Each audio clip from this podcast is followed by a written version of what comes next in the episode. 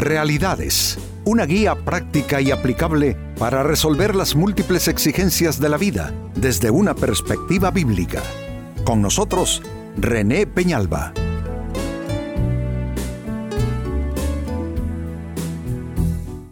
Amigos de Realidades, sean todos bienvenidos. Para esta fecha nuestro tema, la envidia corroe el corazón. La envidia que no es nada más que malestar por el bien ajeno, escuche bien cómo se lo defino, la envidia que es malestar por el bienestar ajeno, es uno de los males que siempre ha estado presentes en los escenarios humanos. El ser humano, en lugar de alegrarse por las cosas que salen bien para otras personas, más bien se mortifica, probablemente comparando lo que le falta con lo que otro tiene, con lo que no es comparado con lo que otro sí es, con lo que no ha logrado, comparado con lo que otro sí ha logrado, en fin, la envidia. Y la envidia es una enfermedad espiritual que efectivamente puede corromper, puede destruir a la persona por dentro. Así es que este es nuestro tema, la envidia corroe el corazón. El Evangelio de Marcos capítulo 15 versos 9 y 10 pone en evidencia que aún la muerte de Jesucristo fue por razón de envidia. Hubo motivos políticos, definitivamente sí, hubo motivos religiosos también, pero la envidia se sumó a todo esto hasta que llevaron a Jesucristo a la cruz. Mire qué interesante lo que Pilato, que fue el que mandó a Jesús a la cruz a morir en ella, eh, dice en esta conversación. Marcos 15, versos 9 y 10. ¿Quieren que le suelte al rey de los judíos? replicó Pilato, porque se daba cuenta de que los jefes de los sacerdotes habían entregado a Jesús por envidia. Y por supuesto, así como hay buenos políticos, los hay malos, muy malos en verdad. Y este Pilato eh, cae en el juego político de los sacerdotes, de los líderes religiosos de la época de Jesús y hace un contubernio con ellos pero él está entendido que ellos han creado todo ese escenario y toda esa mascarada, todo ese circo, en gran parte porque le tenían envidia a Jesús y eso le llevó a la cruz. Entonces vemos que la envidia es un mal que ataca desde aquellas personas que son, ¿qué podemos decir? Eh, personas eh, sencillas, del común de la gente, hasta llegar a personas en, círculos eh, tan, digamos que elevados como es el círculo en este caso de, de, Poncio Pilato, de los jefes de los sacerdotes en la época de Jesús. Así es que ahí está la evidencia de cómo Jesús fue entregado por envidia y cómo la envidia corroe el corazón de las personas. Ahora, ¿cómo es que eso pasa? Exactamente esa degradación moral en los corazones, ese proceso de corrupción en los corazones, ¿cómo es que se da exactamente? Respondamos a la pregunta, ¿cómo la envidia corroe el corazón? Ya que este es nuestro tema. Exactamente qué es lo que pasa. ¿Cómo es que eso sucede? Atención, esto es un proceso degenerativo.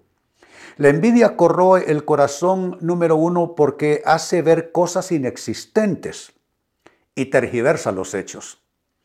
Eh, la envidia hizo que los jefes de los sacerdotes tergiversaran todos los hechos alrededor de Jesús. Y también vieron cosas inexistentes. Cuando él decía que eh, su reino, que él era un rey, que él había venido del Padre, él aclaró que su reino no era de este mundo. Nunca Jesucristo dijo que su reino tendría que ver con revoluciones, con políticas, con todo eso. No, él dijo, soy rey, pero mi reino no es de este mundo. Entonces, Pero la envidia no deja oír bien a los sacerdotes, los escribas, los fariseos, y todo lo tergiversan sus oídos y ante sus ojos todo se tergiversa también. No logran ver lo que está pasando en verdad y terminan viendo cosas inexistentes, pero así pasa con la persona que padece de envidia. Ve lo que no hay. Por eso, si ustedes notan en nuestras sociedades qué es lo que pasa, ¿por qué una persona no puede triunfar en determinado campo de la vida? Es prohibitivo triunfar. ¿Por qué? Porque estamos tan abrumados con el tema de la corrupción que ya no nos parece posible que alguien pueda lograr un éxito destacado si no está haciendo mal, si no es por medios ilícitos. Pero amigos, el éxito el tener buenos resultados. Eso es algo muy válido y es bíblico también, que Dios bendice a personas en sus emprendimientos, en sus actividades de vida, en su visión de la vida. Pero cuando una sociedad ya está permeada eh, por la corrupción, la envidia es parte de los males. Nosotros tenemos que diferenciar entre un vil corrupto, definitivamente sí, ladrón, y una persona que triunfa por mérito propio, que triunfa porque Dios está con ella. Así es que mire lo que estamos diciendo, la envidia hace ver cosas inexistentes y la envidia tergiversa los hechos. Segunda respuesta, cómo la envidia corroe el corazón, hace ver que la hace ver que la virtud hace, perdón, que la virtud ajena se torne en defecto. Así la envidia tiene unos lentes pesados que hacen que la virtud sea defecto. Eh, y entonces, ¿qué pasa con el envidioso? Alguien está eh, expresando un halago por otra persona, por sus cualidades, por sus éxitos, por sus virtudes, pero el envidioso dice, no, eso no es así. A mí, incluso entre creyentes, yo he visto creyentes, es que los he tenido enfrente mío en plática, desacreditando el éxito de otra persona, eh, tirando por el suelo eh, la, sana y correcta intención de esa persona, eh, dibujándola mal, poniéndola mal. ¿Por qué? Envidia. Envidia porque quizá esa persona logró lo que este otro no, nunca va a lograr porque esa persona destacó como este otro nunca va a destacar. Porque eso es lo que sucede en el fondo, amigos. La envidia es un dolor interno.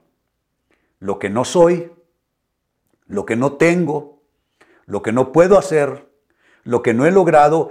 Y ese sangrar interior, si no se trata, se convierte en una enfermedad maligna y se expresa en envidia en contra de otras personas que sí lo están haciendo mejor.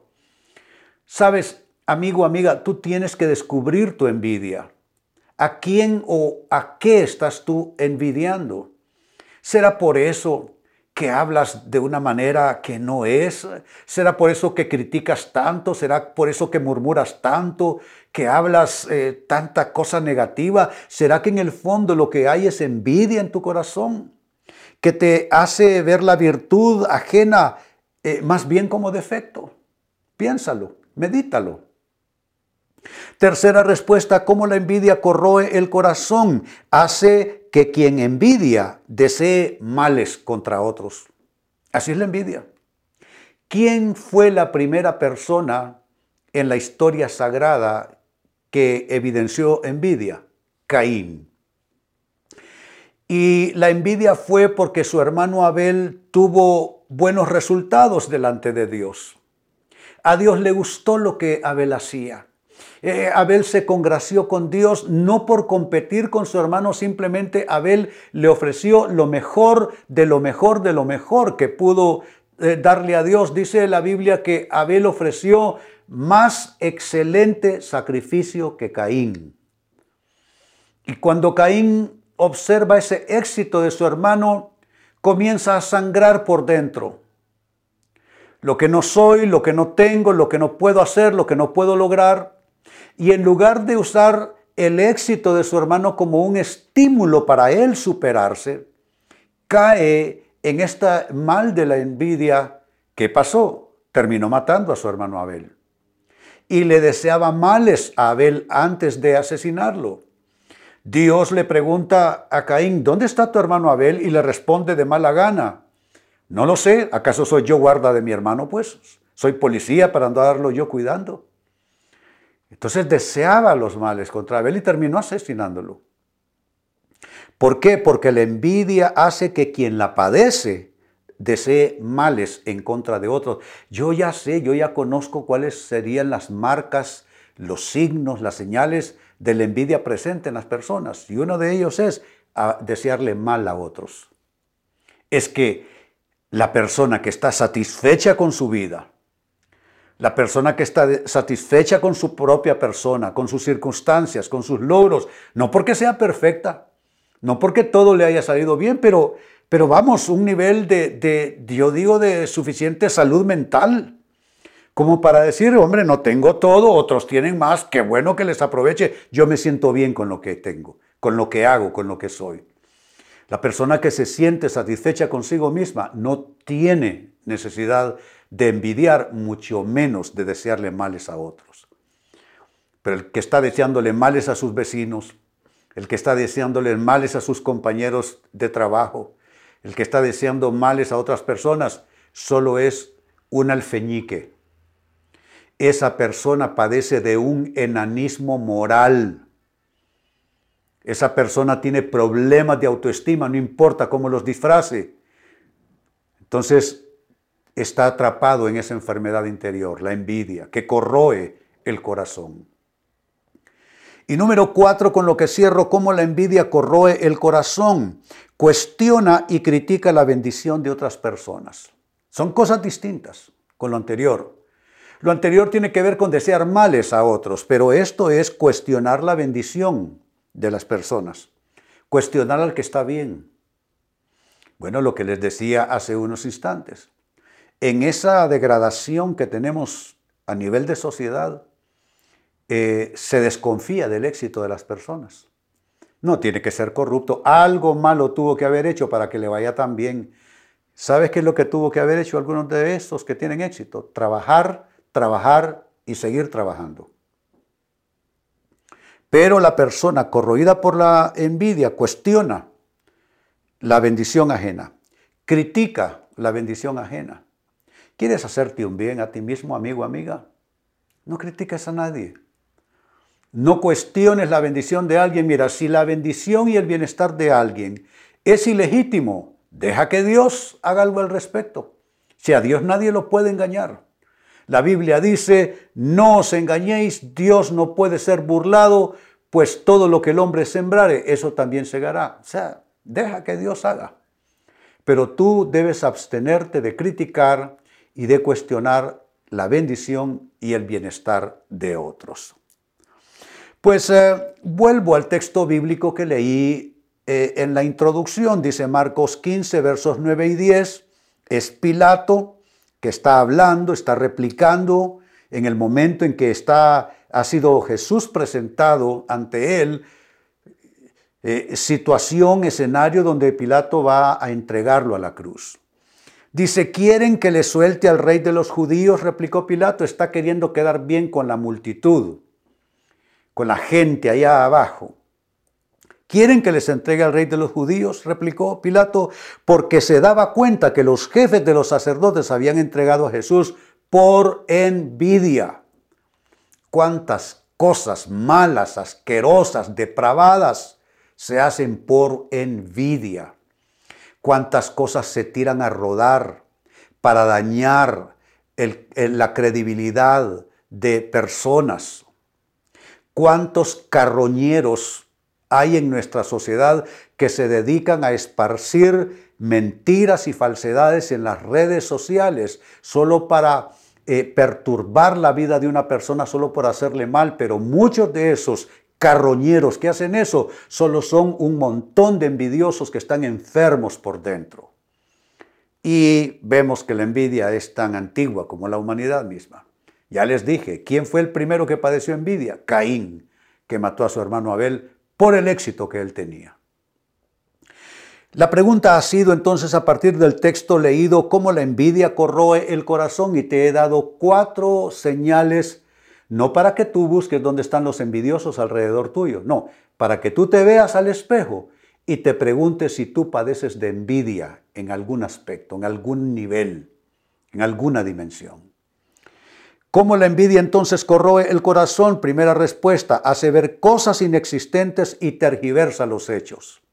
Dos, cómo la envidia corroe el corazón, hace que la virtud ajena se torne en defecto a ojos del que envidia.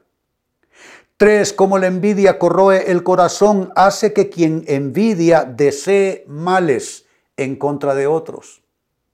Y número cuatro, cómo la envidia corroe el corazón, la envidia y el envidioso cuestiona y critica la bendición de otras personas. Amigos, con esto cierro el tema, de igual manera me despido.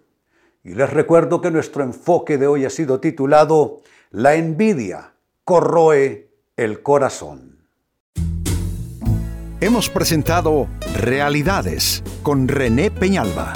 Puede escuchar y descargar este u otro programa en rene-penalba.com.